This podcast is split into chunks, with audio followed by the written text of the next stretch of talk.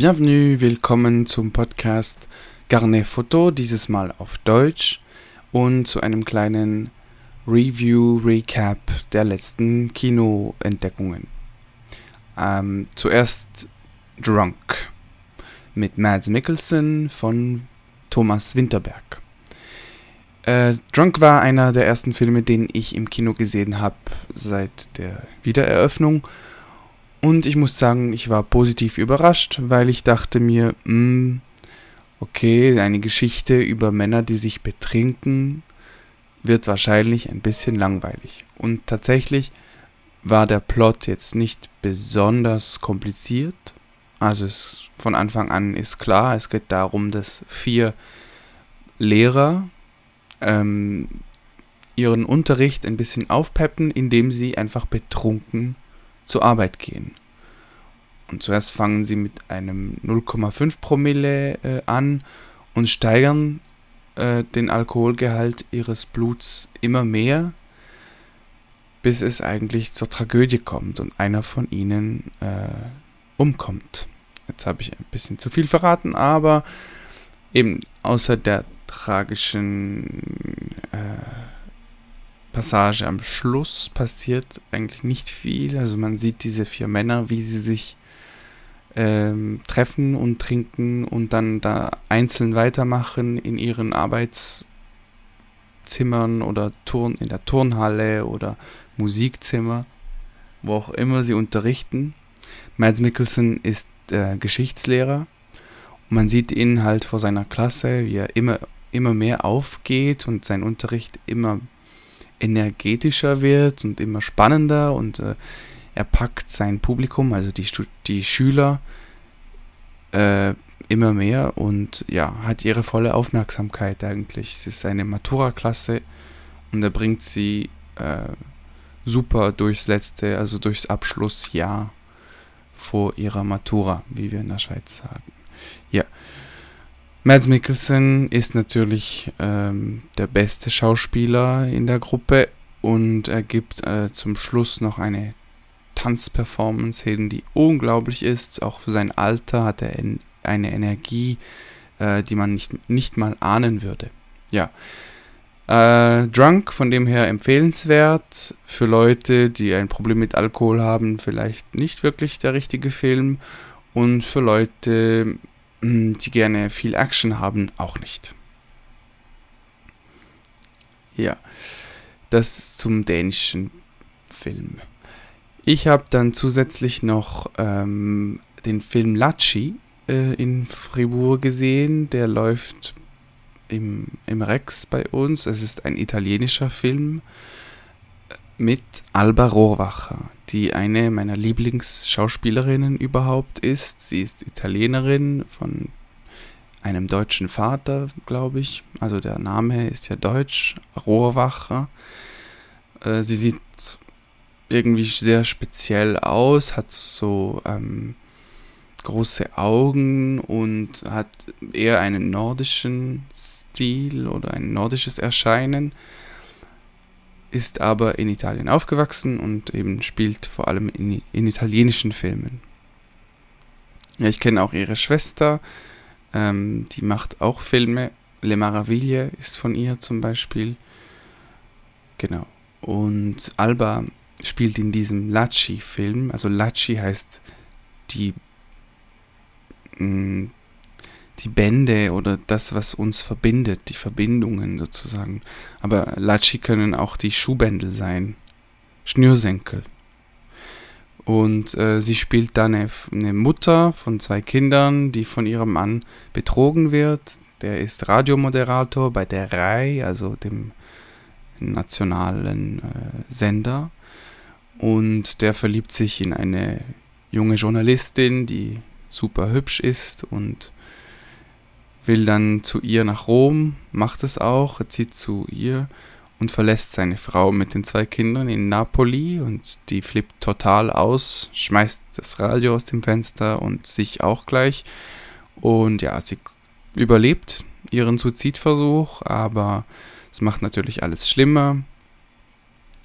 Der Vater kommt zurück, ähm, versucht die Situation zu klären und pendelt dann weiterhin zwischen neuer Affäre oder neuer Freundin und Ex-Frau. Ja, und das spielt alles in den 80ern, also der Kontext ist noch ein bisschen konservativer und ja, die, die Mutter hängt eigentlich an, an, an, an dem Familienbild, das sie haben. Ich finde auch das Poster zum Film ist super. Das ist ein bisschen wie die heilige Familie oder also es ist so zutiefst italienisch, wie, es, wie sie inszeniert sind. Sie hat ihre langen Locken und sieht aus wie ein Engel von einem italienischen Maler.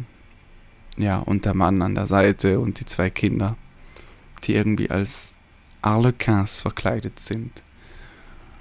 Ja, und im Laufe des Films ähm, sieht man die Schauspieler altern und lustiger, also irgendwie erstaunlicherweise kommen die, die zwei Ehepartner wieder zusammen.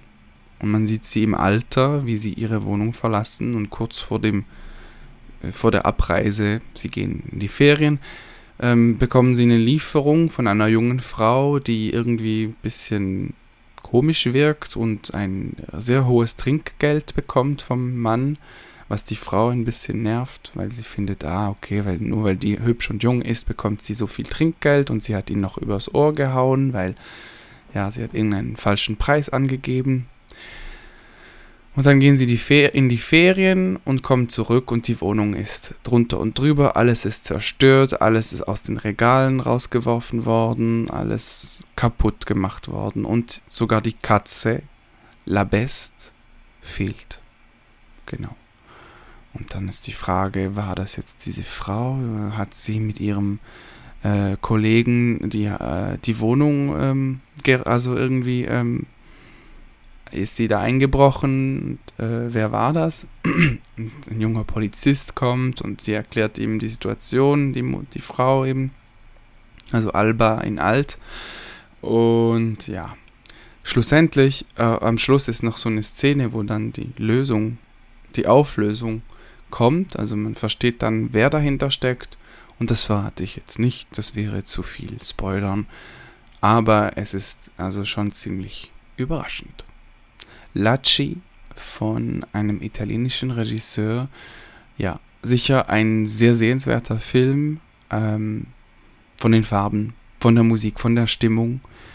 Die Geschichte ist natürlich banal, also wir kennen sie, diese Geschichte. Es ist die Geschichte einer Affäre, wie sie schon über tausende Male im Kino erzählt wurde, aber mit Alba Rohrwacher und und zwei jungen Schauspielern, die gut spielen, also die, genau, und, und, und dem Mann, dessen Namen ich auch nicht kenne. Jedenfalls, ähm, man sieht ja nicht so viele italienische Filme und deswegen würde ich ihn wirklich weiterempfehlen. Er lohnt sich und zeigt, dass eben auch in Italien noch sehr wertvolle, qualitative Filme hergestellt werden. Ja, äh, was habe ich sonst noch gesehen? Also zu Hause habe ich einen Film geschaut zum Pride Month. Ähm, ja, das sollte man ja auch feiern. Und zwar hieß der A Stormy Night. Äh, es ist ein Film von einem spanischen Regisseur, die Geschichte zweier Männer, die ähm, während eines Sturms in einem Haus in den USA irgendwo zusammen sind und der eine ist ähm, spanischer Pornoregisseur auf Reisen und übernachtet beim anderen, der in einer festen Beziehung ist.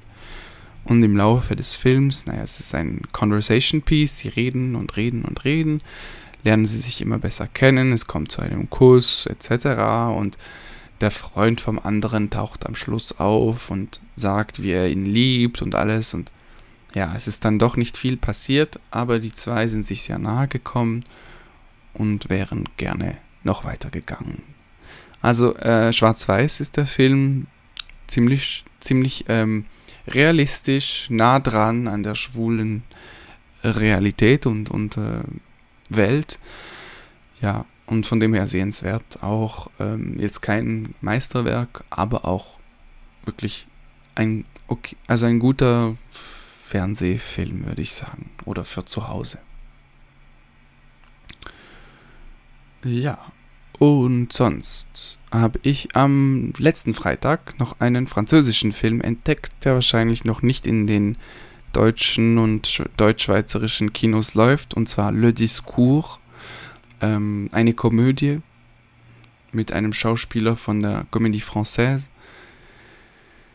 War jetzt schon unterhaltsam und lustig. Es ging um eben eine Rede, einen Diskurs, die ein Bruder für seine Schwester halten muss, weil sie heiratet. Also, und der ganze Film spielt ein bisschen äh, in seinem Kopf. Also wir hören innere Monologe, wir äh, erleben eine Essszene mit der Familie, wo, ihn, wo er gefragt wird, eben, könntest du diese Rede halten während der Hochzeitsfeier?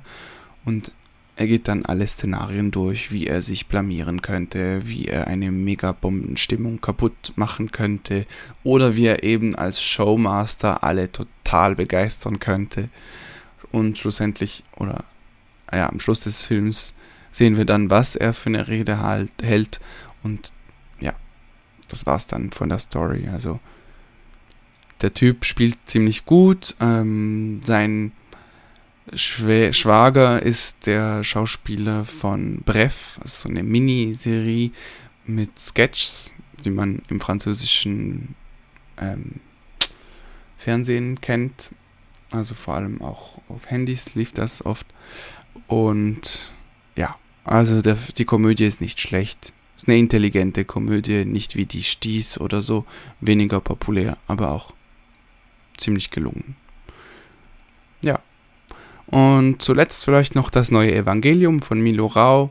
Habe ich nicht im Kino gesehen, aber auf DVD bestellt und fand ich persönlich ein bisschen äh, schwer verdaulich. Also, oder einfach schwer anzuschauen spannendes äh, politisches Thema, eben diese Arbeitslager oder Slums ähm, im Süden Italiens, wo tausende afrikanische Flüchtlinge für quasi nichts ähm, bei, bei der Ernte ähm, arbeiten von Zitronen, Orangen, Tomaten also sie bekommen wirklich einen Hungerslohn, 1,50 Euro am Tag und davon können sie sich nicht mal Trinkwasser und Busfahrten zahlen und vielleicht noch ein Sandwich höchstens.